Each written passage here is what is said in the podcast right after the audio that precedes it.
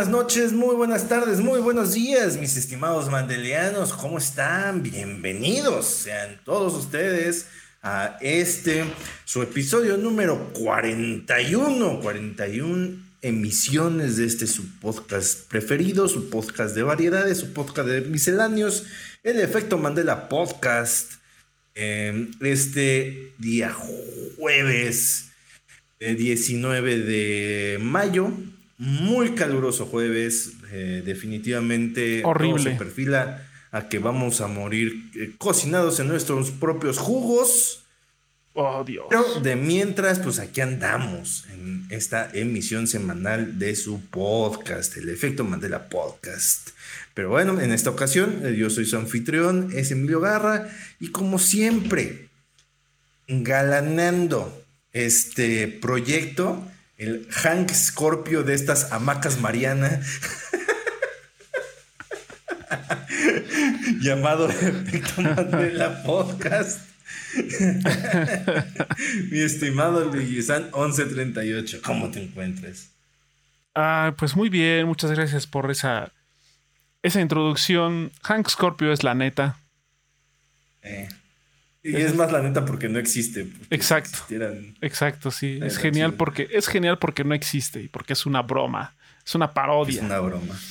Pero pues muy contento, aunque sí el calor está, o sea, por lo menos aquí en el establo de, en el establo, en el estado de México eh, estamos a 28 grados, que a lo mejor para las personas que son del norte les parecerá que es un clima congelante, pero por lo menos aquí en el centro del país, en el Valle de México, 28 grados es un horno, un asqueroso horno. De hecho, por eso no sé qué, parece que, no, no, no, está entrando tanto el ruido de un ventilador, porque tengo un ventilador aquí cerca, porque si no, esto estaría imposible. Entonces, eh, pero, pero bueno, con calor y con todo ese show, aquí estamos, como bien dijo Emilio, episodio ya número 41, estamos ya a nueve episodios de... Eh, estamos a nueve episodios de los 50, que es, como ya les habíamos comentado en el episodio anterior, va a ser el último episodio de la primera temporada, que básicamente va a ser ya un año de Efecto Mandela Podcast. Así que, este pues muchas gracias por acompañarnos en estos 41 episodios aquí escuchándonos hablar de diferentes cosas y decir tontería y media. Pero bueno, aquí estamos. Aquí estamos en una emisión más. Así es. Del Festival OTI 1976. Ah, no. Festival OTI. Oh, eso, eso, eso acaba, eso acaba de ponernos así la etiqueta así súper grandota aquí de viejos. Viejos. no, va. El OTI, no. Y enseguida, eh, Lupita D'Alessio. Ahora sí, ahora sí se te fue la mano. o sea, el Festival OTI es más viejo que nosotros. sí, sin duda, sí. Pero todavía nos tocó. todavía, nos, tocó. el mero final. Sí, ya los, últimos años. El apogeo del Festival OTI fue de nuestros papás. Estaban. 70 Sus 20 güey. Primer mitad de los 80 ya, ya, ya en nuestros tiempos, finales de los 80 ya empezó como a empezó a perder un poquito de... de... Véanlo así, a partir de que empezó a llegar el Compact Disc, el Festival Otis se, ya estaba de salida. Más o menos. Como, bien comenta aquí el, el, señor Mr. Chuck Strong, ya saben, aquí en el chat en vivo de la transmisión por Twitch. Dice, para agregarle sal a la herida de la vejez, Batman Begins se estrenó hace 17 años. La primer película de la trilogía de Nolan tiene 17 años. Yo me acuerdo que fue hace como 5, ¿no? no, ma. Yo en la prepa cuando, cuando salió esa película. Shit. El último año de prepa. Estaba ya, por, estaba ya a punto de salir, de hecho. Sí, pues. Yo ya tenía años que salía de la prepa. Ya dos años, porque yo salí en el 2005. Sí, me toca. ya me tocó este en la universidad ver la de la de Batman Begins. Batman Begins. Pero sí, ya, ya, ya llovió un rato. Entonces, pero bueno, banda, muchísimas gracias también, muchísimas gracias por ver las repeticiones en YouTube, consumir también la repetición en eh, las plataformas de audio como Spotify, Google Podcast, las que ahí reparte eh, Anchor, ahí andamos también. Ahí Así es. también si nos dejan una evaluación, un comentario, un like, una suscripción, pues nos ayudan muchísimo. No tienen idea de cómo nos ayuda, pues bueno, para precisamente eh, llevar la palabra mandeliana a más gente, ¿verdad? Se oye chido eso. La palabra mandeliana. La acabo de sacar el trasero, cabrón.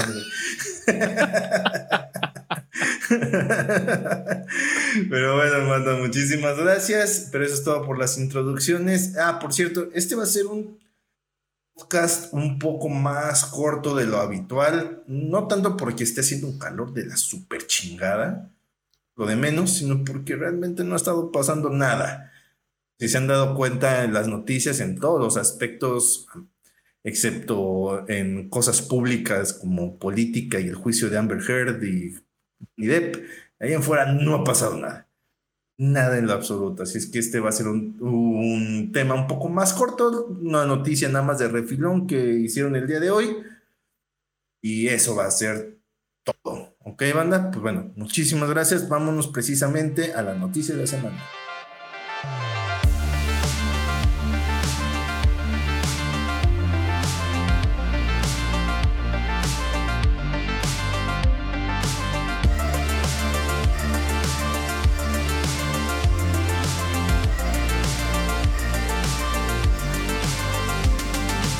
Ya estamos aquí en, el, en la noticia de la semana y como ya estábamos comentando, realmente no han pasado muchas cosas, porque lo más relevante eh, que pasó esta semana es que, pues bueno, eh, es, ya anunciaron eh, por parte de la gente de Fall Guys que ya va a estar en Box, Nintendo Switch y para todas las plataformas ya va a ser free to play, ¿no?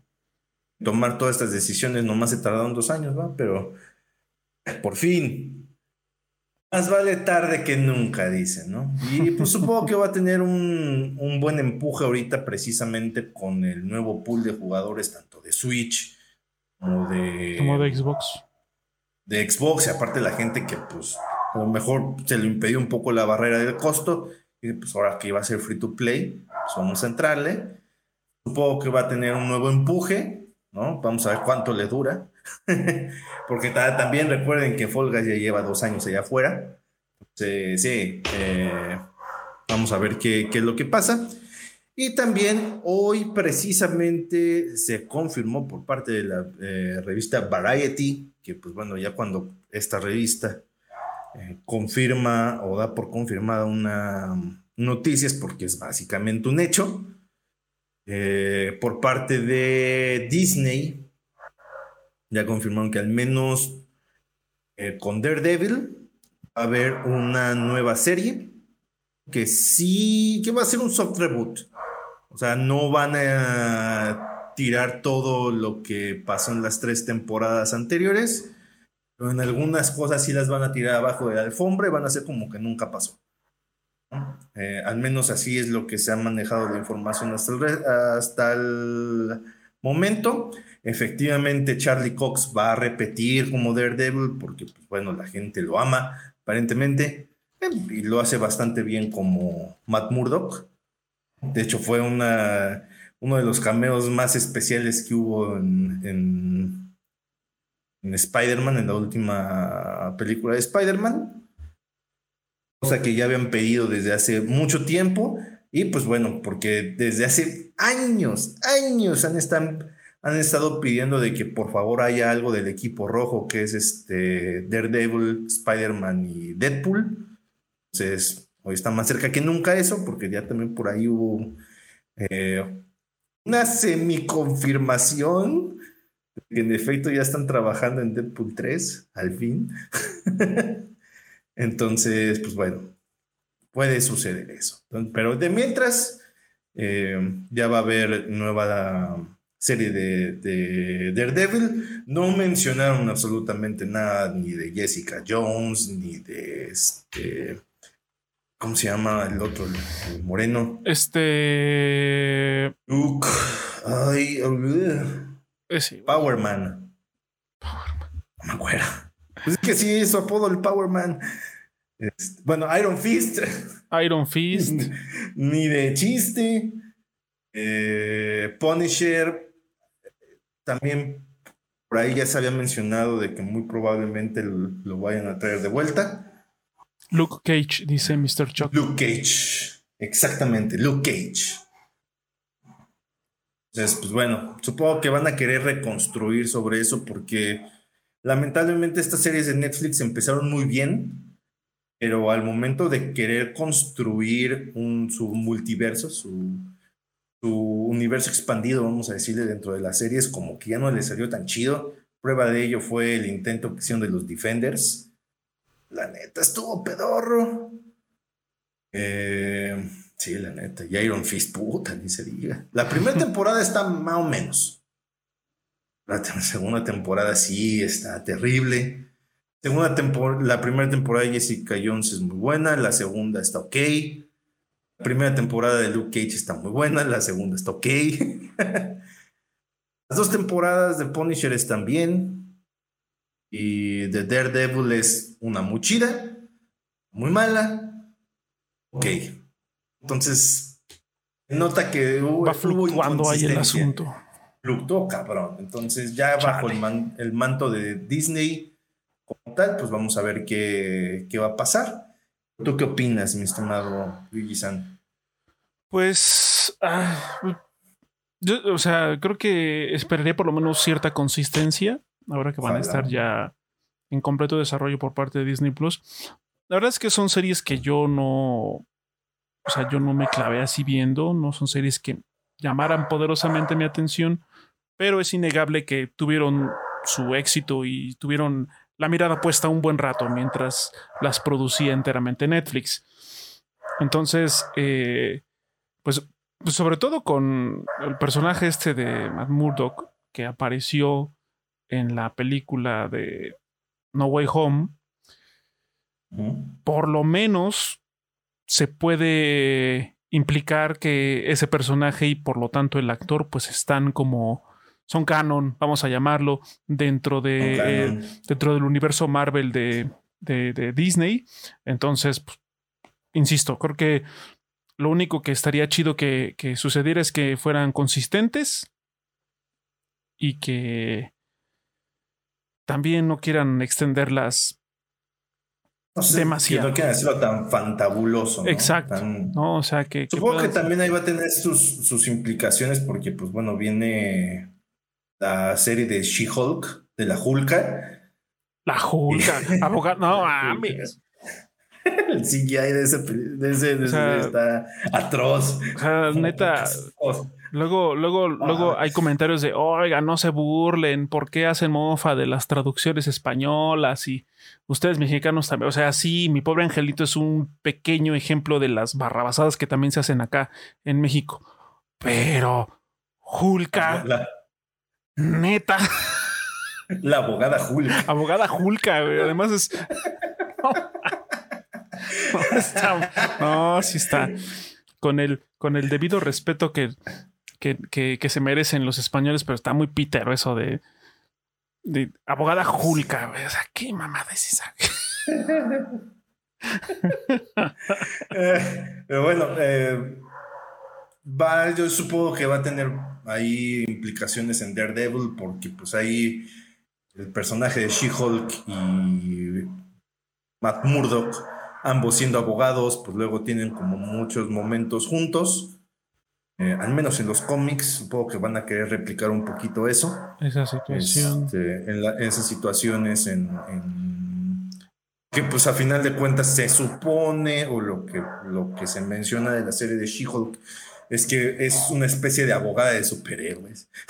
Abogada de superhéroes. con poder. Creo que, o sea, independientemente de, de, de, del todo el fan fan-ish que hay alrededor de la serie, porque definitivamente la gente más entusiasmada con esa serie es fan del personaje y de esa línea narrativa. Yo, yo, yo ni enterado que había un She, una She-Hulk hasta que empezaron a mencionarlo. No es tan prominente. No digo, o sea, pero, pero hay una, hay una, este, o sea, ha existido en los cómics y está el personaje y todo, ¿no? O sea, digo, para los fans es como ah, cubetas. La cosa aquí, lo que le veo chido es la actriz. O sea, Tatiana Maslani es muy buena. Entonces ella. Aparte, Yamila Jamil va a ser la villana. Entonces, eh, ella también, este. Tatiana Maslani puede darle un, un empuje y una perspectiva interesante a, al personaje de la Julka. Y bueno, ver a Yamila Yamil como villana, eso también está. Eso va a estar bueno. Eso también se, antoja coquetón. ¿Quién sabe qué tipo de, de, villana vaya a ser? O, o, sea, también cómo la vayan a tratar en cuestión de guion. Pero. A, ver, yo, a, mí, a, mí, lo que me preocupa es, al menos de lo, que, de lo poquito que se vio, sí tienen que mejorar mucho ese CGI, güey. Sí, se, feo, se, se, ve, se, se, ve como la película de Ang Lee del 2001. Sí, se ve Shrek. O sea, eso, Ajá, o sea, se ve se caricaturesco. Ve Shrek y Shrek es de 20, salió hace veintitantos años. Y es que, por ejemplo, o sea, estamos hablando de mundos de superhéroes que se transforman. O sea, tampoco. O sea, una cosa es que sea realista y otra cosa es que sea verosímil. O sea, por ejemplo, el CGI que se había hecho de Mark Ruffalo, que ya se queda como Hulk prácticamente ya todo el tiempo. El profesor Hulk. Se ve bien, se ve orgánico, se ve integrado con lo demás. Este, pero en ese, eh, en el tráiler que mostraron, sí se ve así como, como, Raro. como Mm, sí, como, como que siento que espero que haya sido un, un tráiler muy temprano en cuestión de postproducción y que le vayan a meter un poquito más de galleta. Espero Porque, que pues, sea ahorita, eso. ahorita que se acabó Moon Knight, pues viene, viene Miss Marvel. Se son otros tres meses.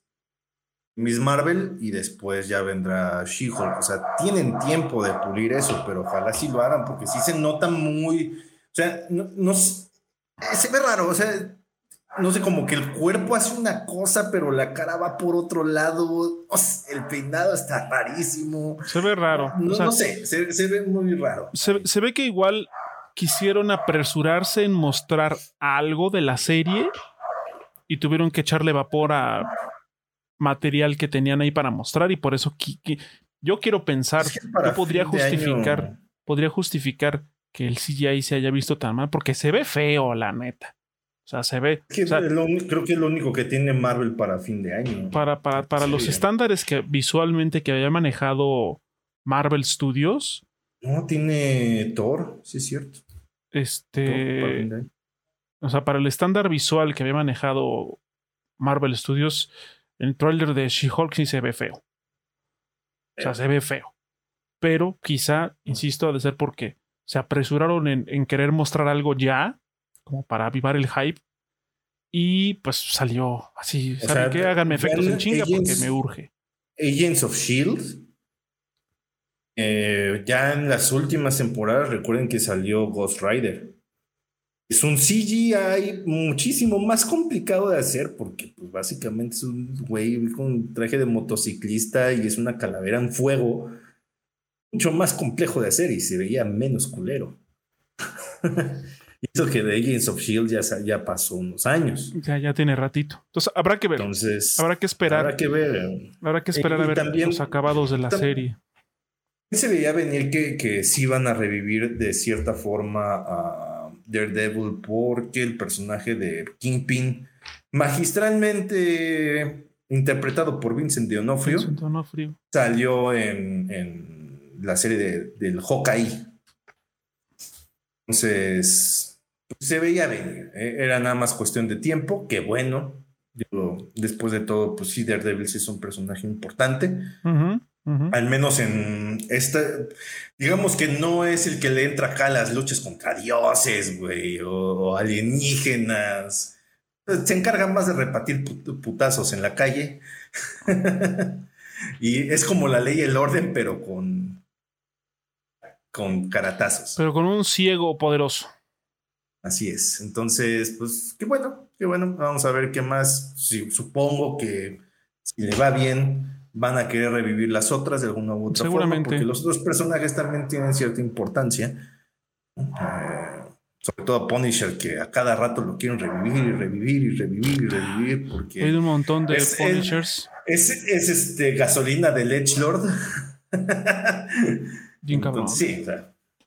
Y, y la neta es que John Bernthal lo hizo bastante bien como Le queda. Yo sí llegué a ver. Queda. Llegué a ver este, algunos episodios de, de Punisher con John Bertal. Ese güey sí le da, sí da el ancho para ese Le da. personaje. Y aparte, la serie de, de Punisher no es tanto de Frank Castle. O sea, obviamente sí va y la gente como sin piedad.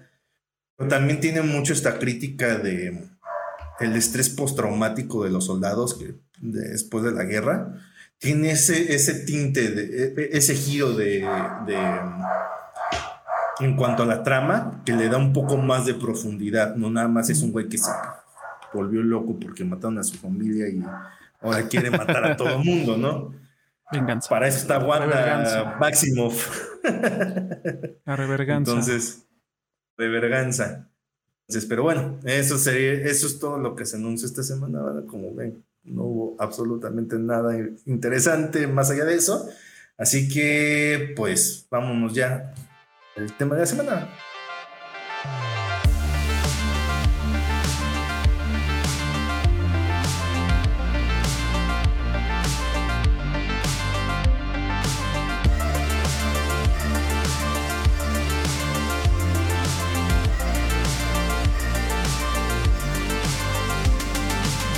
Bueno, banda, ya estamos aquí en el tema de la semana. Les recordamos que si ustedes quieren participar en vivo, pues nos estaremos viendo los días jueves en twitch.tv diagonal efecto Mandela podcast, alrededor de las 8 de la noche, tiempo de México. No sé si nos están viendo de otros países, pues bueno, ya hagan la conversión. Ya todos los teléfonos inteligentes hoy en día tienen esa posibilidad de hacerlo, o lo pueden googlear. 8 de la noche Sí, México, no. 3 de la mañana Turquía. Ahí en este Chacaltianguis.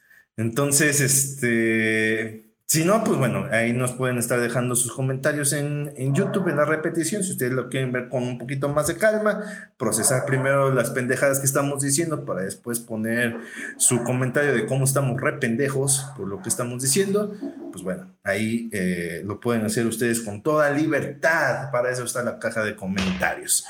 Pero bueno, eh, hace unas semanas precisamente se anunció eh, que pues el secreto a voces que ya se sabía que PlayStation iba a competir directamente con Xbox sacando su Pass, ¿no? Ya se había rumorado desde hace muchos meses que pues venía en, en camino, inclusive iba, iba a manejar ciertos tiers, ¿no? Con distintos beneficios. Pues bueno, hace unas, eh, hace como un mes y cachito, pues bueno, se anunció oficialmente que eh, iba a llegar en el mes de junio este servicio, los tiers. En ese entonces no se había mencionado, bueno, también en ese entonces se mencionó precios, eh, al menos para Estados Unidos en dólares, y eh, sí había algunos precios en Latinoamérica, ¿no? No, mucho más bajados de huevos, porque pues obviamente el poder adquisitivo no es el mismo, Así es. y, pero no se había mencionado absolutamente nada del catálogo, menos el catálogo inicial. Recordemos que eso es importante porque va a ser la carta de presentación del servicio, ¿no? que posteriormente van a estar construyendo sobre eso, pero pues al menos era muy importante saber el catálogo inicial para saber si valía la pena o no entrarle a este servicio, ¿no? Sobre todo a qué tier, porque recordemos que, el, por ejemplo, el tier más caro es el que sí trae los juegos de PlayStation eh, 1 y de PSP. Entonces, pues bueno, ya se anunció, ya tenemos la lista por acá, la estamos viendo en este preciso momento. Y pues bueno, eh, al menos de lo que se menciona, déjenme lo veo por aquí. está dividido en dos partes, o sea, por tier, está dividido en dos partes.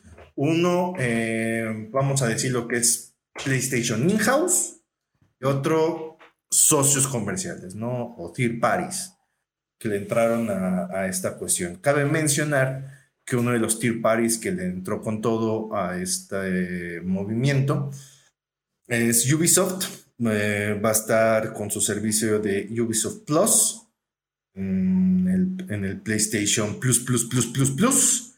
Entonces, si ustedes de repente quieren acá echarse su fix de Assassin's Creed, eh, Assassin's Creed o de Far Cry o de Crew For Honor, The Division. Siege, The Division, pues ahí lo van a poder tener, este, a poderlo descargar eh, en su momento, ¿no? Obviamente, pues tienen que estar en el tier adecuado para poderlo hacer, que es a partir, me parece, que del PlayStation Extra, porque recordemos que está el PlayStation Essential, el PlayStation Plus Essential, que es el PlayStation Plus como lo conocemos ahorita, que no va a tener absolutamente ningún cambio, ese se va a mantener igual. Pero a partir de ahí, pues bueno, ya vienen los tiers eh, con beneficios. Y al menos eh, de los juegos de PlayStation 4, PlayStation 5, de eh, los estudios in-house, de los PlayStation Studios, se menciona que está aquí Alienation, este juego de Housemark. Si a ustedes les gustan los Twin Stick Shooters, pues bueno, ese es uno de esos juegos. Va a estar Bloodborne, tenía que estar Bloodborne en la de a huevo.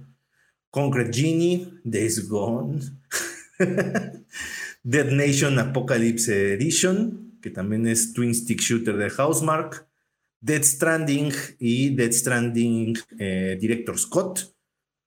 Pues bueno, es esta versión, la Director Scott, que viene con algunas eh, expansiones, sobre todo de armamento y de actividades, o sea, de historia es la misma, no le movieron absolutamente nada ahí, pero sí viene con eh, algunas actividades extra, em, con armamento expandido.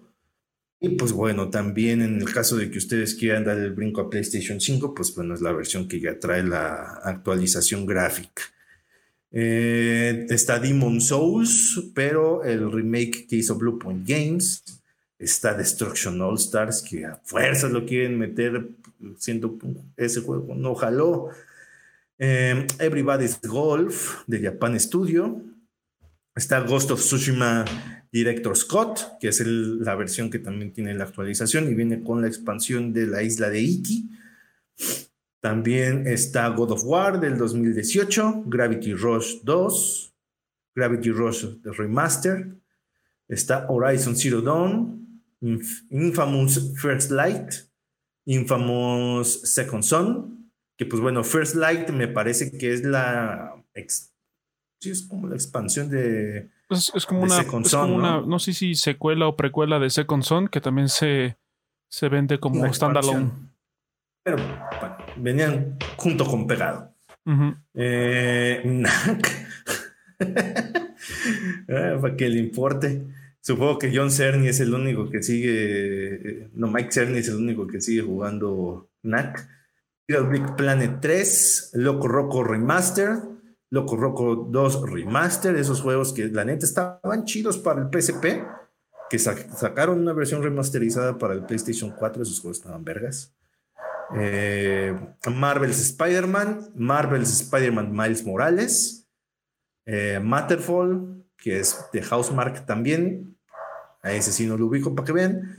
Medieval, pero eh, el remake que hicieron para Play 4, Patapón eh, y Patapón 2 Remaster, Resogun, también de Housemark, Returnal, que es el nuevo juego de Housemark, que la neta, pues bueno, la crítica lo favoreció mucho, dicen que está muy vergas, lo poco que he visto en videos, pues sí se ve que está chingón ese juego, eh, Shadow of the Colossus, que es el remake que se hizo de. Em, ¿Cómo se llama? Para el PlayStation 4. Eh, Tearaway. Está The Last Guardian. Está The Last of Us Remastered. The, Last of Us Left Behind. Que, pues bueno, Left Behind es la expansión de The Last of Us Remastered. Que también está como standalone. Como standalone. Until Dawn que pues bueno, fue el que dio inicio a estos juegos como narrativos de terror. Eh, Supermassive Games, que ahorita, pues bueno, ya se deschongaron y están sacando uno cada seis meses. este está Uncharted, la Nathan Drake Collection, que es el que trae el 1, el 2 y el 3. Está el Uncharted 4, A Thief's End, Uncharted de los Legacy y Wipeout Omega Collection. Ese juego está chido. Esos juegos de, esos juegos de carreras intensos, pues Wipeout es para ustedes. Está chido. Muy futurista, muy intenso, eh, pero están chidos. Esos juegos vienen desde el PlayStation original. De ese, de ese nivel de, de vejez esa, esa, esa eh, franquicia. Pero a ver, mi estimado Luigi San 1138, si quieres leer los del los de Tier Party. Los de Third Parties o socios externos, como lo maneja aquí eh, PlayStation. Está Ashen de Anapurna Interactive. Están, como, como había comentado Emilio, eh, algunos títulos de, Ubisoft eh, Plus, como en este caso Assassin's Creed Valhalla, versión para Play 4 y Play 5, Batman Arkham Knight, Celeste, ese juego está muy bueno, Cities Skylines de Paradox. Está chido. Está chido. Control Ultimate Edition. La versión tanto de Play 4 como de Play 5. Muy buen juego también. Dead Cells de Motion Twin. Está Far Cry 3 Remaster, Far Cry 4, eh, For Honor, Final Fantasy XV Royal Edition, Hollow Knight, mm. eh, Marvel's Guardians of the Galaxy, ambas versiones, Play 4 y Play 5, Mortal Kombat 11, también versiones de Play 4 y Play 5, Naruto Shippuden Ultimate Ninja Storm 4 de Bandai Namco, NBA 2K22, ¿eh? Outer Wilds de Annapurna Interactive, Red Dead Redemption 2 de Rockstar Games, Resident Evil. Aquí eh, creo que es importante puntualizar que como no tiene ningún número, y solo dice Resident Evil y está con la marca de PlayStation 4, nosotros inferimos, suponemos que es el lanzamiento que se hizo para PlayStation 4, justamente, bueno, la generación de PlayStation 4 y Xbox One, del remake que se hizo de la versión que originalmente salió para GameCube, que era un remaster del el primer eh, del primer eh, Resident Evil, que prácticamente todavía conserva estos como controles de tanque, pero visualmente sí se ve mucho, mucho, mucho mejor. Entonces estamos, estamos infiriendo que es ese, o sea, es el Resident Evil Remaster, la versión para, para PlayStation 4. Después está Soul Calibur 6, está South Park, The Fractured, The Fractured Butthole, eh, de Artful Escape de Annapurna, eh, The Crew 2 y Tom Clancy's The Division. Aquí me, Pero The Division 1. The Division 1. Aquí, aquí, me parece muy extraño que hayan puesto The Division 1 y no el 2. O sea, si hubieran estado los dos, ok. Pero si tenían que poner uno, pues hubieran puesto el 2, el que tiene. Pues, aparte, o sea, aparte que es el más, reciente, el que, pues, quiero pensar que tiene un poco más de comunidad jugándolo, ¿no? Entonces, eh, pero bueno, decisiones extrañas tanto de Ubisoft como de Sony. Eh, está, raro eso, ¿por qué, si pones Assassin's Creed Valhalla, que es el juego más nuevo de, Assassin's Creed, y, no pones The Division y no pones The Division 2?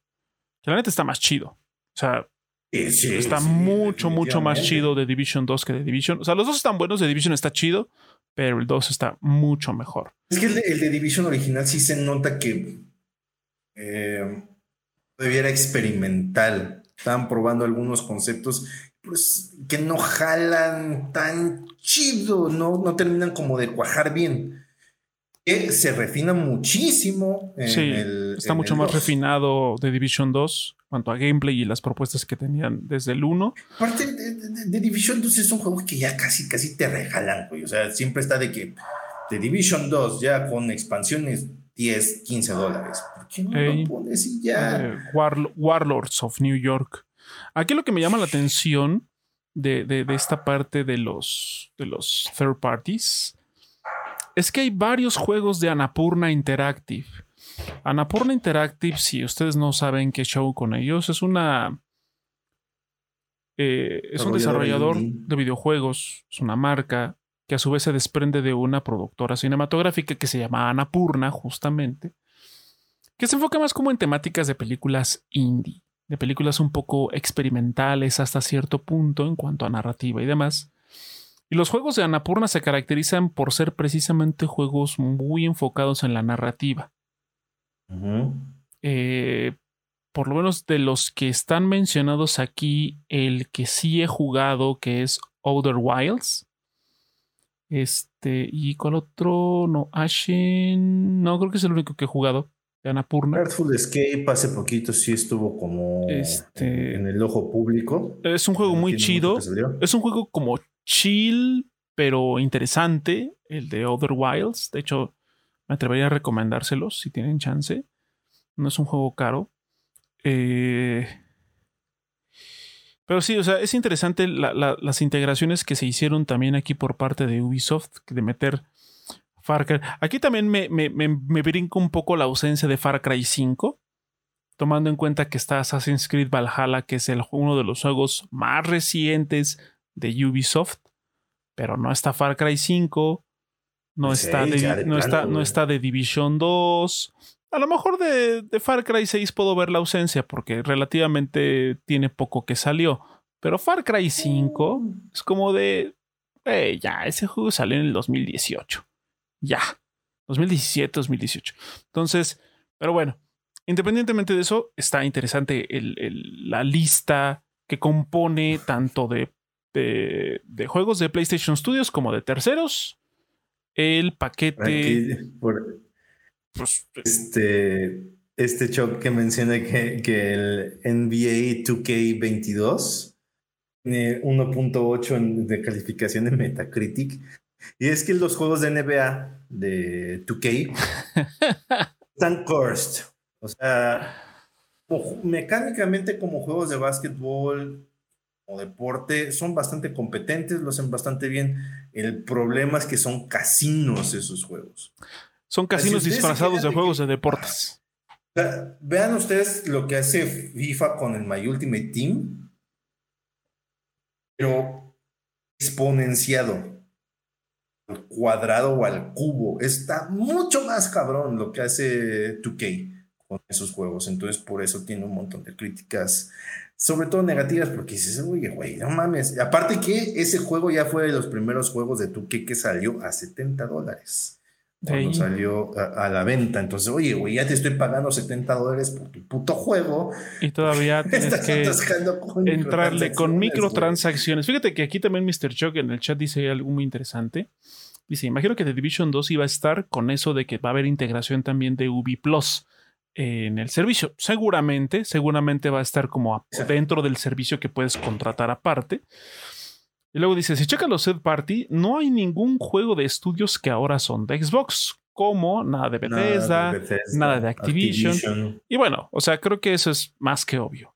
O sea, hubiera sido muy extraño, de hecho, hubiera sido así como, ¿qué pedo? Hubiera sido extraño ver juegos de, ver algún Call of Duty, ver este Doom, ver algún Wolfenstein quizá, ¿no?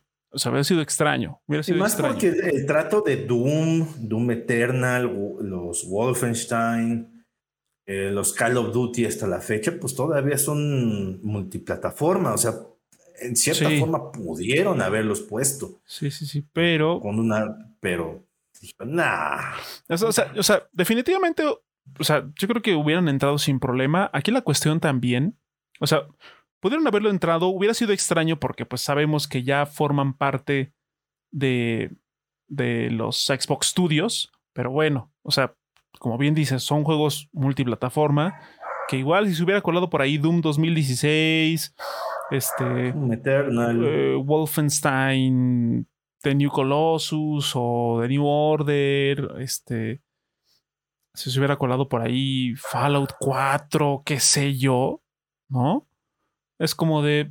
Eh, aquí la cuestión... Hasta cierto punto, o sea, hasta cierto punto se entiende, ¿no? no, sí, sí, por supuesto. No quieren, no quieren dar el mensaje de que este que este sistema o este eh, servicio en cierta forma se va a sostener por juegos que ahora le pertenecen a la competencia. Sí, no, y, no quieren mandar ese mensaje. Y aparte de eso, pues si están juegos de, de Bethesda, de Activision en, en esta plataforma, PlayStation tendría que darles una lana.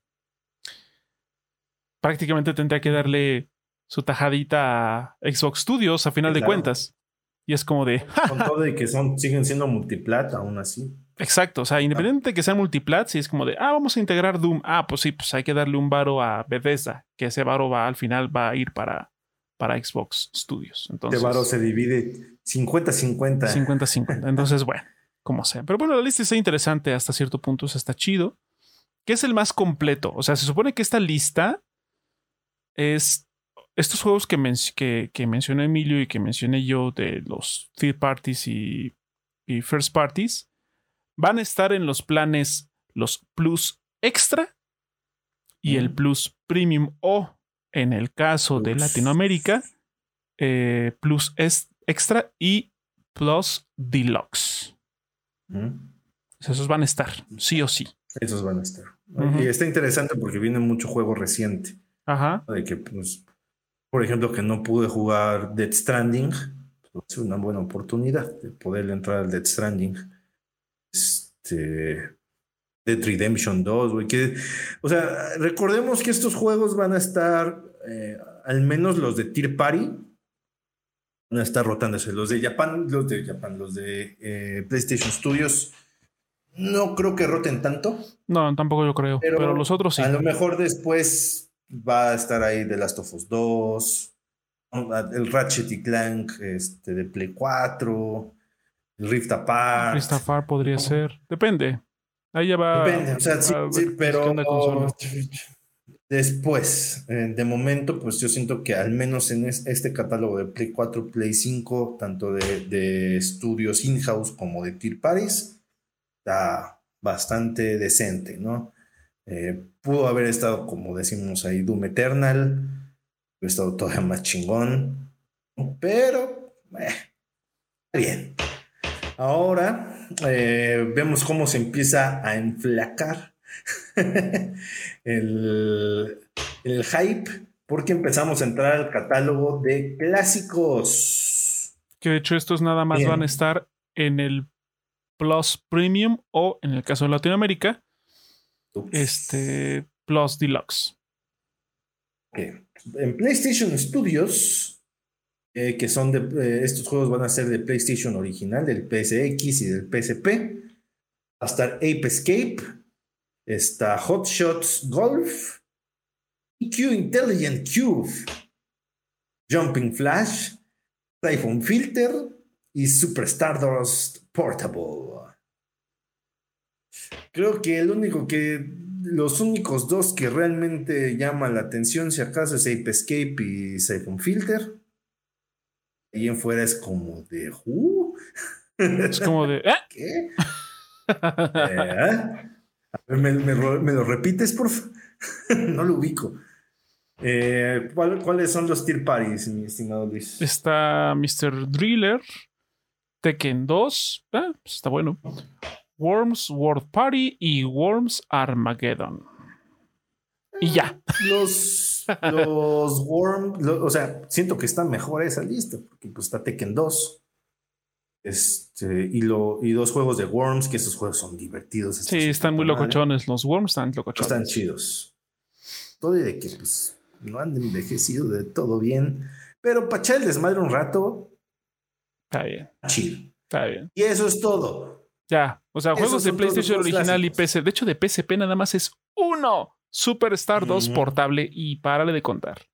Párale de contar. Sí. De entrada al menos. De entrada. Es que hay algunos juegos, por ejemplo, Loco Roco, pues bueno, los metieron más bien como sus versiones remaster, para PlayStation 4. Entonces, pues bueno, o sea, había un juego de Killzone para PSP también, que no estaba nada mal.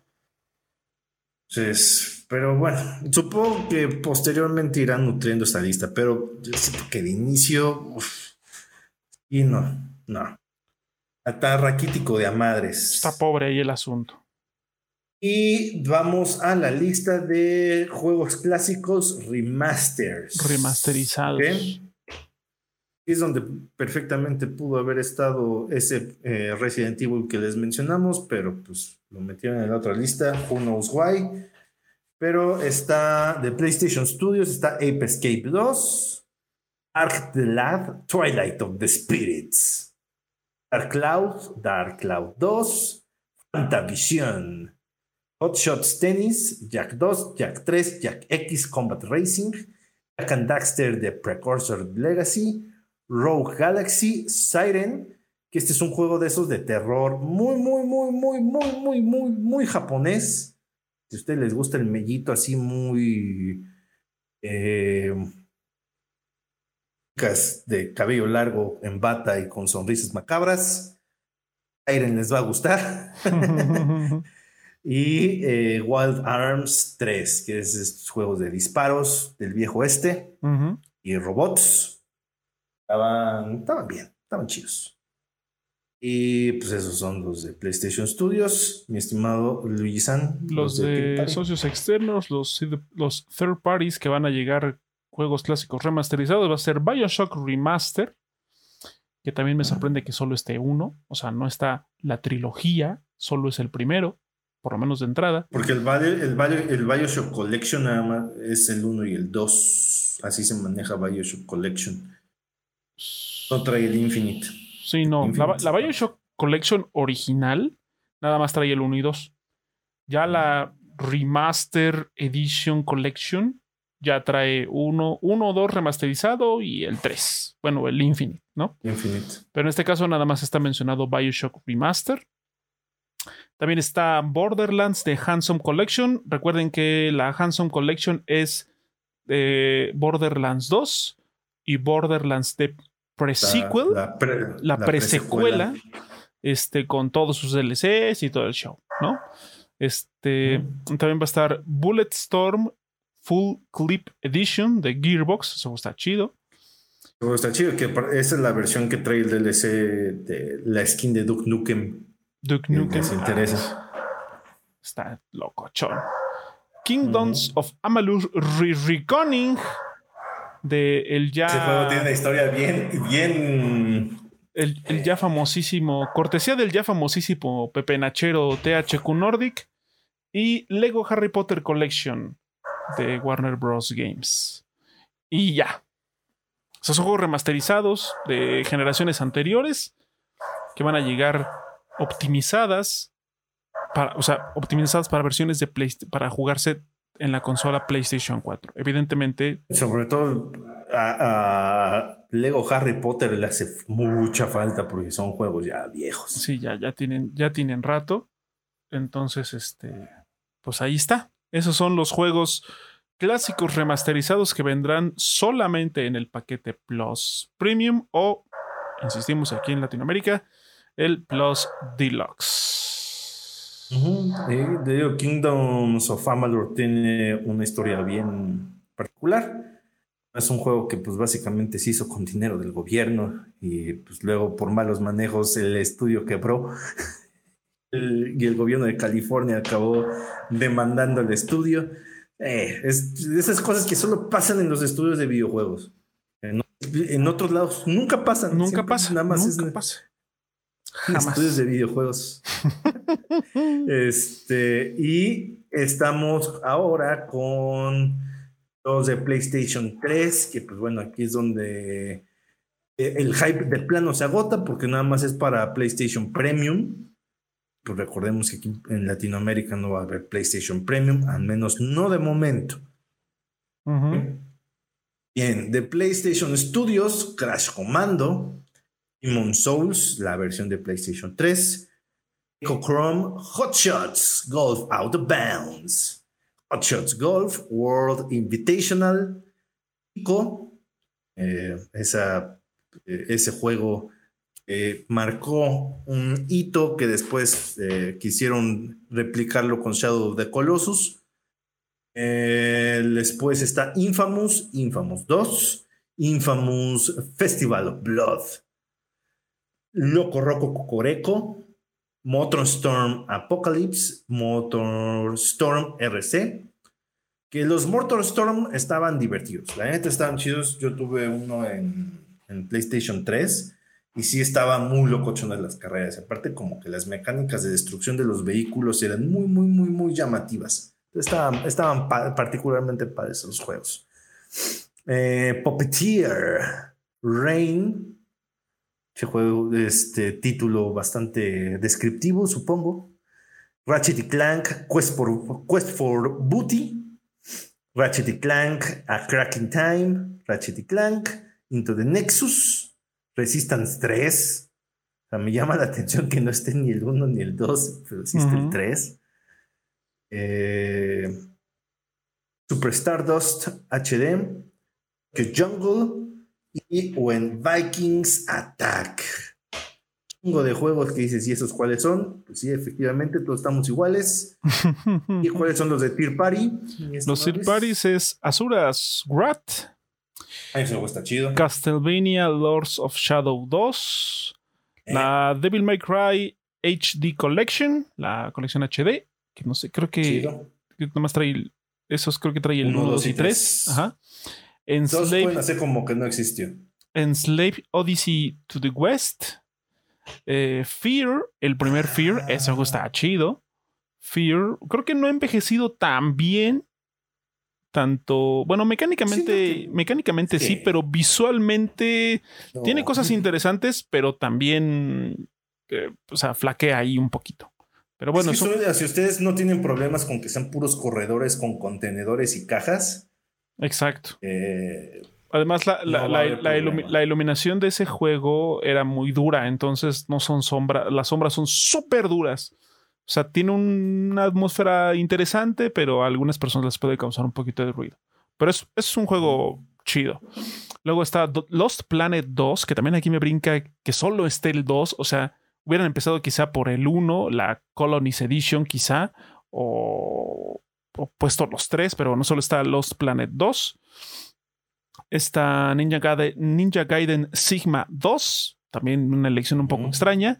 Y otra elección aún más extraña es que esté Red Red Redemption Undead Nightmare. Recordemos que el Undead Nightmare es una especie de DLC standalone del primer eh, Red Dead Redemption, que creo, que creo que es el mismo mapa, pero con diferentes misiones y con zombies. Eh, trae, misiones diferentes con temática de zombies. Con temática de zombies. Entonces, este, pues bueno, o sea, ese, ese pequeño puñado de juegos son los que desafortunadamente aquí en Latinoamérica no vamos a tener, por lo menos de entrada. Y pues, también siento que no se pierde mucho. O ah. sea, Asuras Wrath Está chido, no sabemos si es la versión que, viene completa o no van a salir con la mamada de que quieres ver el final, tienes que comprar el DLC. Ese juego se hizo de muy mala fama porque si quieres ver el final, final tenés que comprar un DLC. Eh, Enslave, Odyssey to the West, que es un juego muy basado en los mitos, esos que dieron también origen a Dragon Ball. Este señor Chango, eh, que de hecho el personaje principal, el personaje principal, la voz la hace Andy Serkis. Órale. Es, interesante. De hecho, es un muy buen juego que lamentablemente pasó como muy por debajo del radar. Pero pues. Sí, aparte siento que hay como omisiones que no te explicas, ¿no? Por ejemplo, el primer Resistance, Heavenly Sword. ¿Por qué no está Heavenly Sword? Ese juego estaba chido, güey. Sí, sí. Y sobre todo los juegos que, nada más está el 2 o que nada más está el 3. Metal Gear 4, güey. Están verguísimas, güey. Metal Gear 4. Metal Gear Solid 4. Metal Gear Solid 4. güey. Espera, espera. Quisiera darle la bienvenida a Sakara 2019, que aparece aquí, que es la primera vez que participa en el chat. Bienvenido o bienvenida o bienvenide, como quieras, Sacra 2019. Páselo usted. Bienvenido. sea. Ahora sí, continuamos. Pues, eh, o sea, sí hay como misiones, inclusive de los mismos eh, estudios de PlayStation. No te explico. Sí, o sea, Resistance 1. O sea, Resistance es, es de Insomniac. Hubiera estado el 1 o los 3, pero solo está el 3. Bueno, es que también, mira, son juegos de PlayStation 3 que tienen una arquitectura muy, muy particular. Puedo entender. Puedo entender que sea ahí medio raro el asunto, pero bueno, también va a ser una. Todos estos se van a jugar a través de streaming. Entonces, en teoría, no tendrían que suponer un desafío tan grande, pero bueno, son cosas. Solo para internet. Son cosas que pasan. Entonces, este. Y pues ya. Hasta cierto punto lo entiendo, por ejemplo, en Metal Gear Solid 4, que con todo y que era un juego, un juego de PlayStation 3, para ese entonces ya era un juego como de 50 gigas. Entonces, sí, o sea, puedo ver que al menos de inicio no está. Supongo que de alguna forma u otra quieren como medio optimizar este pedo para posteriormente a lo mejor agregarlo al catálogo. Pero, o sea, siento yo que es hasta cierto punto como darle la espalda a parte de tu catálogo de PlayStation 3 que te sacó la chamba en ese entonces, ¿no? A lo mejor uno de los Gran Turismo de esa época. Em, te digo, un gran, turismo un gran turismo hubiera estado interesante también verlo. Siento que sí hay omisiones ahí un poco. Un poco extrañas. Extrañas. Sí. Además, porque también. Bueno, quizá muchos de los juegos que nosotros no ubiquemos son. Eh, quizá juegos con cierta prominencia en territorio asiático. Pero pues acá en Occidente la historia es muy distinta. O sea, sí ubicamos algunos, pero definitivamente no todos o sea, Tokyo Jungle es como de. Ah, Chingón. ¿Cuál es, carnal? Next. O, sea, obviamente, pues sí, ubicamos Infamous, ubicamos Ico, obviamente Demon Souls, ubicamos Loco Roco, eh, Storm, Ratchet y Clank, obviamente Resistance 3, pero los otros, When Vikings Attack, güey. ¿Ese cuál es, güey? Ni idea. o sea, es que sí, la lista está súper, Pero bueno, aquí, aquí el, la cuestión es de que por lo menos de entrada aquí en Latinoamérica ni los vamos a tener. o sea que... ¿Para qué nos...? O sea... A mí me...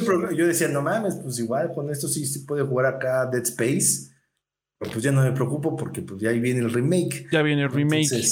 que por cierto se ve bastante interesante. Hace unos días hubo un pequeño live donde estaban mostrando básicamente como, o sea, haciendo como comparativas gráficas de muchos de los elementos, muchos de los assets del juego original y cómo estaban desarrollando sus, sus este, o sea, el remake, sus versiones ya de, de nueva generación. Y la neta es que el, juego se ve bastante prometedor, por lo menos a nivel este, visual y de ambientación. Yo siento que es una gran ventaja que se ve como Dead Space, pero un poco más bonito. Exacto. Exacto. eso ya es además, otra cosa que también me, me llamó mucho la atención y que luego no se suele hacer así cuando hacen remakes o remasters es que cuando el juego es de. Cuando el juego por estética original, por diseño, es un juego oscuro. Un juego que justamente y de manera deliberada no te permite ver mucho. Cuando hacen una versión remasterizada o hacen un remake, lo llenan de luz. Y pues pierde ese. ese algo que tenía el juego original. Exacto. Y cosa que por lo menos, por lo menos hasta. Las versiones de Doom 3 las versiones de Doom 3. Pero por, ejemplo, por lo menos hasta ahorita, por lo menos lo que se ha mostrado del avance y de cómo se está formando eh, este, este remake de, Dead Space, sí se nota el, el, el elevado detalle gráfico en comparación con el juego original, pero se sigue manteniendo esa atmósfera opresiva, oscura, no que te iluminen absolutamente todo, sino que a las fuentes de luz están como mejor posicionadas. Entonces yo creo que... Sí, pues es que ahí el, hecho de que no puedas ver todo es lo que mantiene en constante tensión. Exacto. Muy importante eso, que no puedas ver todo. Entonces, ojalá así lo mantengan. Se ve bastante bien. Ya dijeron que el juego va a salir en enero del próximo año. Siendo EA, no dudaría en eso. O sea, EA cuando dice una fecha, generalmente lo sacan esa fecha o muy cercano a esa fecha. Entonces, no creo que se vaya a tener retrasos, aunque no, menos no muy severos. A lo mejor se les aloca y en vez de sacarlo en enero, lo sacan en febrero para que febrero se vuelva a atascar como en este año. Eh. Pero ya veremos. ya es un hecho que va a salir ese juego. Ojalá le vaya muy bien. Si, sale Flores, tenlo por seguro que le van a hacer el retratamiento también al 2. Y probamos eso. Probamos con toda violencia eso. Y que hagan un retcon del, del 3. Hagan que como que nunca pasó. Y muevan diferente la historia. Después del 2. Que después de todo, fíjense que hasta eso el 3, la historia no está mal. Nada mal. De hecho, sí, yo creo que en cuanto a terror cósmico como tal, porque bebe mucho de esta cultura lovecraftiana del terror cósmico, es la que más se apega a eso. Sobre todo si ustedes vieron el final del 3 eh, que están estos como planetas, eh, básicamente, eh, ¿cómo se podría decir? Vamos a decir los planetas demoníacos. Planetas Cthulhu. Planetas Cthulhu. Es muy Lovecraft, eso, en ese aspecto, ¿no? Y cuando lo ves por primera vez, sí te impones y te quedas de ver. O sea, al menos a mí me tocó que cuando vi eso, me llegó un clic de, ah, güey, o sea, no somos nada, güey. Si un día eso pasara, güey, la tierra estaría hecha. Yo creo que yo creo que en Dead Space 3 lo que pasó es que había un abismal, o sea, como que no, no estaban en la misma sintonía su ambientación y su historia y su gameplay. Sobre todo el gameplay cooperativo. O sea, como, como, como, que el gameplay estaba como muy ajeno a lo que te mostraba y a lo que se te contaba en el juego. O sea, imagínense, el Dead Space, o sea, la historia y, y, estos elementos narrativos y de ambientación de Dead Space 3 con un gameplay como Dead Space 1, yo creo que la cosa hubiera sido pues es que ahí no supieron, no supieron implementar bien el cooperativo. El otro jugador realmente, pues como dicen, ¿no? el sargento Homie. Este, no, no, no es muy relevante que digamos. El crafting del 3 no estaba como muy bien implementado.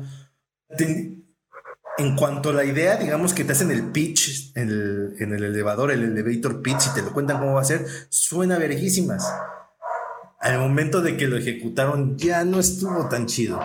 De hecho, hay un... fue una etapa de transición de EA también. Exacto. Hay un video del canal de Cultura Videojuegos que justamente habla de qué diablos pasó con Dead Space.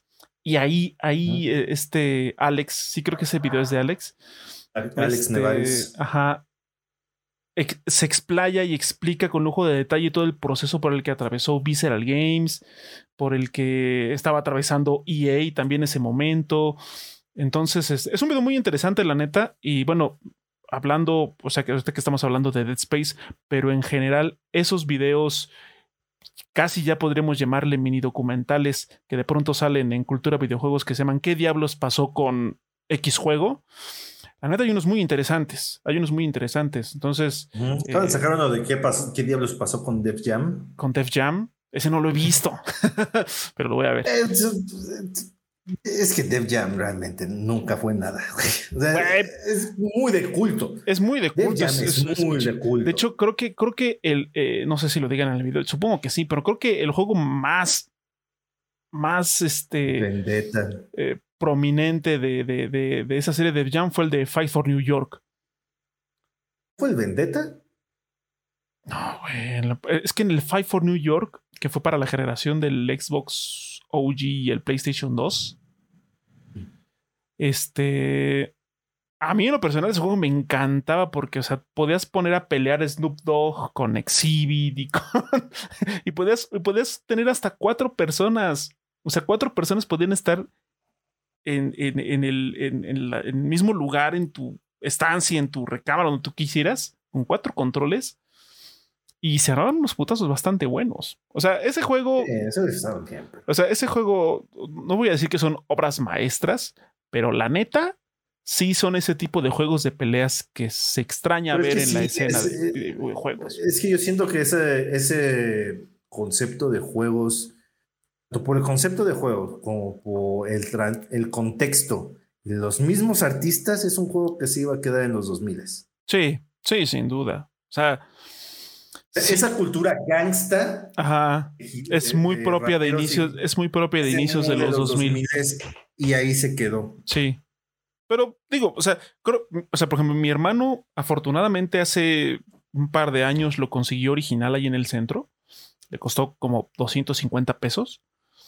Este, la neta es que al, o sea, al día de hoy se juega bastante bien. O sea, está chido los combos y el pedo, pero como tú dices, es un juego que se quedó muy en los 2000 y hay que, eh, pues, apreciarlo y valorarlo como eso, como un producto enteramente de su época, que es imposible y poco viable pueda replicarse algo así actualmente por el contexto y por las figuras prominentes que tenían. O sea, imagínense, ahora si, pusieran un, un, juego de ese tipo, ahora pondrían a pelear a Maluma con J Balvin y Residente y, o sea, no mames. No, gracias. sí, no, yo no quisiera ver eso. Entonces, los que están en ese juego ya están todos rucos. Sí, claro. ya está ruco. Sí, ya, Snoop Dogg. Exhibit. Ice Cube. Ice Cube, güey. Mames. O sea, puro viejito, Mike Tyson. O sea, ya estaría fatal, ¿no? Pero bueno, son este 50 eh, Cent por aquí dice. Entonces, eh, pues ahí está. Son, son, son, son, son, productos de su época y hasta ahí. Pero bueno, pues a ver qué. También, pues bueno, estos juegos, estos videos de, Diablos Pasó están muy basados en los videos estos de Matt, Mac, Matt McMuscles. Videos de What Happened. What Happened. Es, es, es, un concepto muy similar. Entonces, sí. Nada más que ahí sí, para entenderle qué pedo, sí le tienen que mover dos, tres al inglés. Precisamente hay un video de Kingdoms of Amalur este, todo lo que, esa historia trágica que pasó para que ese juego pudiera salir eh, a la venta. Si mueven en inglés, véanlo, es muy interesante qué pasó ahí. Este, porque pasó de todo lo que ustedes se puedan imaginar. Pues ahí está. Eche una checada. ¿Cómo dices que se llama el canal? O el. Matt con doble T, M-A-T-T, MacMuscles, como MacMúsculos. MacMúsculos. Pues ahí está. Este, sus videos son de What happened? Y no solo de juegos, también de, algunas películas. Sí, sí, generalmente todo encapsulado en la ñoñosfera, vamos a decirlo. O sea, pues, ya sea de adaptaciones de videojuegos o al revés, güey. De Street Fighter la película, el videojuego. Ok. Entonces, sí, o sea, ven, hay un chingo. De hecho, hay un, hace poco, fin de semana este que pasó, no sacó video de What Happened, de What Happened, pero subió un video de cinco horas de sus puros videos donde Capcom la caga. El juego de sus juegos, güey. Ah, cinco horas, güey ahí estamos llenos de, fracasos de Mega Man, de Resident Evil, de Street Fighter, de Final Fight. Sí, yeah. Shit, bro. Pero bueno, oh, eso, no pasó nada en la semana, banda, que nos estamos desviando cabroncísimo. Cabroncísimo del tema. Y de hecho, todavía falta un apartado de, de, del PlayStation Plus Plus Plus Redux Arcade ah, Edition. Claro, las pruebas de tiempo. las pruebas, que de hecho estas solo van a estar para el Plus Premium o en nuestro caso el Plus Deluxe. Son bien poquitas. Bien poquititas. Este de estudios internos, o sea, de PlayStation Studios, nada más va a ser prueba un este pruebas de juegos de la Uncharted este Legacy of This Collection, o sea, la que va a traer Uncharted 4 y de los Legacy. Nada más va a haber eh, juego de prueba de eso. De Horizon Forbidden West también va a haber prueba. Y de los externos va a haber prueba de Cyberpunk 2077. Va a haber, va a haber, va a haber una prueba de Farming Simulator 2022 para que ustedes. A ver, déjame ver si me acomodo en mi tractor. Juegan, juegan tantito y dicen, ¿sabes qué? Me, me, me, me clavé. Dije, no mames, lo mío, lo mío. Lo mío, lo mío es Farming Simulator 2022. Entonces, pues bueno, ahí está. También va a haber este versión de prueba de Tiny Tina's Wonderland y de WWE 2K22. Entonces, seis juegos que van a tener versiones de prueba. Eh, aquí no, hay, no especifican duración. O si dice que es de dos horas la prueba. Ah, dos horas. Dos horas. Dos horas. imagínense, van a poder jugar dos horas. Bueno, todos los demás son como son juegos muy largos o juegos muy complejos, pero imagínense, van a poder jugar dos horas Farming Simulator. Oh, mames. Ver qué tanto pueden sembrar y cosechar en dos horas y después regresar y romper su marca. Si no mames, es hora de cosechar, güey. Es que esos juegos tienen un público, eh, nos estamos burlando claramente porque no, no somos el target pero tienen un público muy aferrado. Sí, sí, sin duda. Simulator. Además son muy chill. O sea, yo, yo descargué, bueno, yo cuando la Epic Store regaló el Farming Simulator 19, me parece, dije, ah, lo voy a tomar. Lo descargué, o sea, juegas el tutorial, así como de, así como le tienes que hacer, bla, bla, bla. Dije, bueno, ya te ponen tu parcela, así como de, bueno, pues trabájala, ahí está tu terreno, chingale.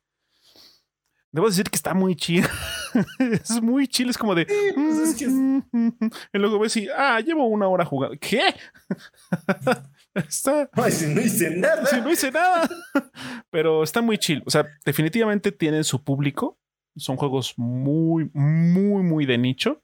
Todos esos que se dicen eh, simulador de trenes, el Eurotruck Simulator también. Es, de todos los simuladores, el mejor es el de Goat Simulator.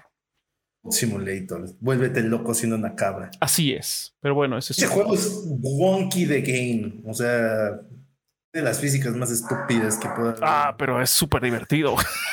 es súper divertido. Nada más que yo siento que sí pierde la gracia. Eh, sí, es la un primera vez que lo juegas. Es un juego para jugar en sesiones cortas y cada mes, cada dos meses para que de verdad lo puedas disfrutar bien. Porque si le quieres entrar así como muy seguido y por largas horas, puta, no, olvídate. Te vas a aburrir, te va a cansar ese juego. Pero si lo juegas una hora cada mes, está perfecto. Así nomás cuando dice, ay, güey, tengo ganas Ajá, así como de, ah, nada más tengo 20 minutos, ¿qué hago? Ah, Gold Simulator. Ya, pum. Listo. Ahora, acotación. Dicen que los juegos, al menos al menos aquí en el blog de PlayStation, dice que los juegos de Extra, Premium, slash Deluxe, eh, va a haber un refresh todos los meses. Y que también, si quieren entrarle, piensen bien a cuáles le van a entrar. Que hay juegos muy largos. Pues imagina, está Ghost of Tsushima, güey, Assassin's Creed Valhalla. ¿Qué tal si, empiezan con un juego súper largo y al siguiente mes ya no está? Dos. Ajá. Exactamente, sobre todo aguas con los de Rockstar, porque esos suelen de que, ah, sí, este mes ya no está. Este mes ya no está Red Dead Redemption 2, ahora vamos a poner Max Payne 3. Así, así ha pasado en, en, este, en el Game Pass, que está GTA 5 dos, tres meses y luego no está, y luego está Red Dead Redemption 2, dos, tres meses, y luego no está. Pasan meses y otra vez está GTA 5 un ratito y se va. O sea, están rotando constantemente.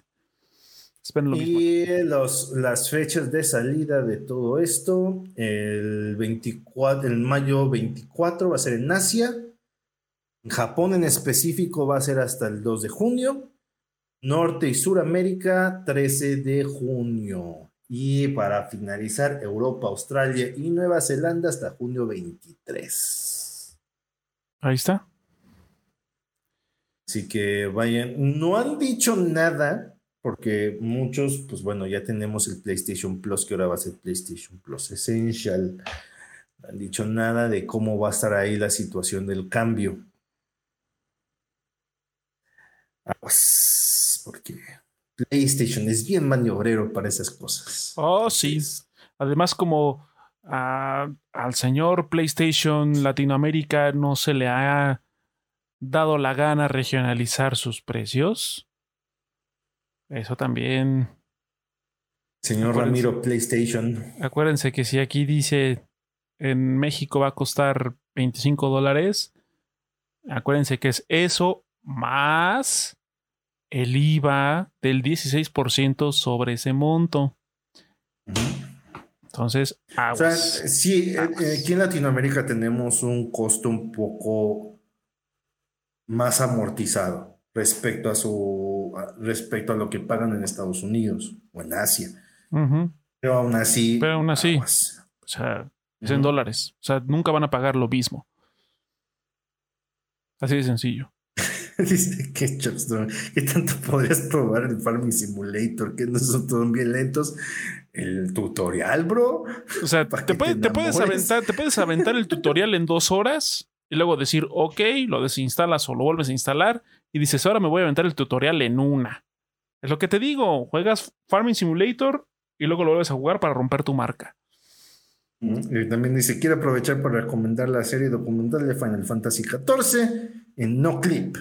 Está en inglés, pero tiene subtítulos en español. Cuenta toda la historia desde que salió Final Fantasy XIV, versión 1.0, esa que fracasó cabrón. Después se volvió a Real Reborn, su, desastroso inicio y cómo Yoshi P llegó para hacer una nueva versión, mientras al mismo tiempo arreglaba la versión 1.0 está. Documental de Final Fantasy XIV. Ah, que la no versión, la clip. versión 1.0 se volvió parte del lore del juego de la versión 2.0. Pues ahí está la recomendación de Mr. Chuck Strong. Échense el la serie documental de Final Fantasy XIV en no clip. Si les llama la atención y si su inglés es lo suficientemente. Este. eh, ¿Cómo sería la palabra? Suficientemente. Pesado. sí, aceptable para que puedan comprenderlo, adelante. Perfecto, sin ningún problema. Muchas gracias, Menos Mr. Choc, patata al por la, por la recomendación aquí para la banda. Pero bueno, bueno, pues es- le repetimos, es todo lo que pasó en la semana. Así que, pues bueno, yo creo que este es un excelente, excelente momento para, bueno, eh, pasar entonces a las despedidas, las recomendaciones. Mi estimado eh, Luisan 1138, ¿qué quieres recomendar a la banda esta semana?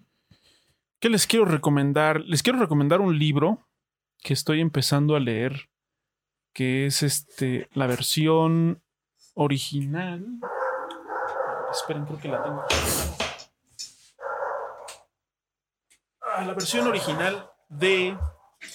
eh, bueno, más bien en, don- en el, el libro, la serie de libros donde se basó la película 2001, Odisea del Espacio, y otra que se llamó 2010, eh, que salió creo que una década, década y media después, que es este. Una Odisea Espacial de Arthur C. Clarke. Nada más que esta edición de bolsillo es la saga completa. O sea, todos los, todos los, los. Edición de bolsillo, pinche libro. No, o sea, digo, o sea, es que la, la editorial es de bolsillo. Sí, sí, sí. Pero es Pero un sí. chiste, ¿no? De, Oye, ¿de qué tamaño son tus bolsillos? Mira, bro? te voy, a, te voy a presentar la, la edición de bolsillo. Ahí está. Bam. Vean nada más. Son, ahorita les digo. Dice como son- 1200 páginas. Fácil. Mm, Bueno, sin contar las páginas en blanco y contando las del apéndice, son 1104 páginas. Casi. Casi. Este. Pero está muy chido. O sea, yo o sea, he, avanzado, he avanzado muy poquito, como ustedes pueden ver. Pero la neta es que está muy chido. Es muy interesante, por lo menos para mí, que a mí me encanta la película de 2001. Y que yo no he, yo, yo primero la película, evidentemente. Y ahora que estoy leyendo el, el, el libro, es como, es, es como la versión extendida de la película, literal. Es muy interesante. O sea, la neta, si a ustedes les gusta la ciencia ficción así pura y dura, eh, recomendado. Y la neta es que ahorita en Amazon no está caro. O sea, esta es la versión en español, porque hay una versión que está en inglés y está más cara la versión en inglés. Irónicamente, normalmente es al revés. Las versiones en inglés tienden a ser más baratas que las versiones en español, pero en este caso, la edición en español me salió más barata, me costó 400 pesos. Entonces, este, se los recomiendo. Si a ustedes les gusta la ciencia ficción, si les gusta la ciencia ficción, pues ahí está. Eh, ¿Y qué más puedo? No, pues ya. Eh, hmm. Hmm. Ah, bueno, una recomendación que no es patrocinada, pero ojalá nos patrocinen. Este, con todo y que tuve ahí un pequeño incidente. Si ustedes no tienen eh, tarjeta de crédito, ni mucho menos, y quieren comprar un código para un juego, ya sea de PC o de Xbox One o Xbox Series, y pagarlo en cómodas quincenalidades sin intereses, lo pueden hacer en Planners a través de Quesky. Yo el día de mm. antier, ayer antier, este, aproveché la promoción que había de juegos de Call of Duty y compré el Modern Warfare, el como reboot. Remake, ¿no? Eh, bueno, remake, reboot. Ajá, el que salió en el 2019, creo. 9. 2019. Este. Sí, fue 2019. Que estaba en 650 pesos. El código para Xbox One que de hecho trae el multiplayer y trae unos paquetes de expansión para la campaña y paquetes de expansión. O sea, está como muy completo el juego. Y cosa curiosa, si ustedes descargan el, Warzone, realmente también están descargando también están, juego, también están descargando el juego, pero está bloqueado. Entonces, este, lo bueno es que, por ejemplo, Activision, Activision, ya saben. Pero, o sea, y, y, lo que hice fue hacerlo a través de Quesky y lo voy a pagar en cuatro pagos quincenales de ciento, ciento y tantos. O sea, la neta está súper bien. Está súper bien. Este, y les digo, es sin intereses. No necesita tener tarjeta de crédito. Nada más ahí les, les ponen como un, una clave para que ustedes hagan la transferencia ahí antes de su fecha de pago. Y, y listo. Hacen su cuenta en Quesky, bla, bla, bla. Súper, súper práctico. El, detalle, que les comento que tuve es que cuando, cuando lo compré y ya me aparecía, ya puedes, este, tu, tu código está listo. Entré y me salía como no disponible. O sea, no me aparecía el, código para, para ingresar. Entonces, lo único que hice, literal, fue escribir al este correo de soporte de Clanners. Oye, tomé una captura. Oye, me aparece esto, compré el juego, bla, bla, bla, bla, bla, bla. Eh, ah, sí, ahorita lo checamos. Es que parece que la cuestión había sido general. Y en menos de 24 horas me dijeron, ¿sabes qué? Chécalo porque ya está tu código. Y entré y literal, ya estaba ahí el pinche código. entonces, súper, súper bien. Este, ahí en, Clanners. Luego, cuando tienen ofertas, tienen ofertas chidas. Los precios sin ofertas sí están como medio, medio carillos. Entonces es que tienen que sacarle algo. Pero cuando tienen ofertas, como en este caso, de, algunos títulos de Call of Duty, que de hecho no me parece tan mal. O sea, son juegos caros, pero no tan caros. Ahorita el, el Cold War está en 800 varos. La, la edición que trae el bundle de generación PlayStation 4 y generación PlayStation 5. Y lo mismo con el Vanguard. O sea, no sé qué tan buenos o malos sean esos juegos, pero digo, por el precio no está tan mal. Y a mí sí me llamaba la atención el Modern Warfare desde que vi la reseña con los gordos y salió y dije, ah, ese juego se ve chido, porque a mí sí me gustó el, Modern Warfare original, bueno, el remaster. Entonces, este, pues ahí está, recomendación. No, son, al menos son los que tienen los personajes un poquito más icónicos. sí. Un poquito más aterrizadas también las historias. El coronel Shepard, el capitán Price. El capitán Price. Don Bigotes. Don Bigotes y su achichincle soap. El soap. El sopas. Entonces, el sopas. el sopas. Entonces, pues ahí está la recomendación. El libro y que si, que si quieren juegos, ahora sí que como dice, como dice, como decía el lema de Electra, pero en este caso no te están metiendo el puño, al menos no de inicio. Más bien, si, si, si pagas, no hay bronca, es con Quesky en Clanners. Ya. Súper bien. Y pues bueno, ahí lo tienen banda. Yo por mi parte, esta semana no he jugado mucho. La verdad, he estado más enfocado en otras cosas, sobre todo estudiar. Pero eh, el domingo vi esta película de Sandra Bullock, Channing Tatum, La ciudad perdida. Que está muy divertida. O sea, si a ustedes les gustan los, las comedias románticas donde sale Sandra Bullock, es más de eso. Van a pasar chido. Es, yo no sé cómo le hace Sandra Bullock, que no ha perdido nada. O sea, se sigue viendo muy bien, actuando igual, sigue teniendo la misma gracia. es como la bonita torpe. este, y el personaje que hace Channing Tatum una evolución muy interesante, ¿no? Porque comienza hasta cayéndote mal, pero mal, eh, con ganas, güey. Pero poco a poco va tomando forma y va evolucionando y, se va volviendo un personaje bien interesante. Y ahí hay una aparición de Brad Pitt muy particular, es lo que voy a decir. Ok. Entonces, está, está, eh, siento yo que también eh, sale Daniel Radcliffe como el villano. Y siento yo que es lo que debería de ser de ahora en adelante. Daniel Radcliffe volverse de ese villano, este tipo de villanos que están orates, Orates, orates con ganas. Ok. Entonces, ojalá haga más de esos papeles porque de niño bueno ya estuvo. Lo hizo durante ocho películas. Basta. No. Basta. Basta, es hora de volverte el malo, güey. Te sale chingón. Pues ahí está, órale. Entonces, véanla, está, está bastante divertida. Eh, si tienen la oportunidad. Y recuerden que ahí viene la tercera temporada de The Boys. Se ve que va a estar chida. Por lo que se ha visto en los anuncios, la primera temporada estuvo súper vergas. La dos nada más estuvo vergas. Eh, vamos a ver la tres. A ver qué tal. A ver qué tal está. Al menos pinta que va a estar muy, muy, muy, muy intensa. Muy locochona. Porque hasta el Butcher se va a volver super, se va a volver sub durante un día.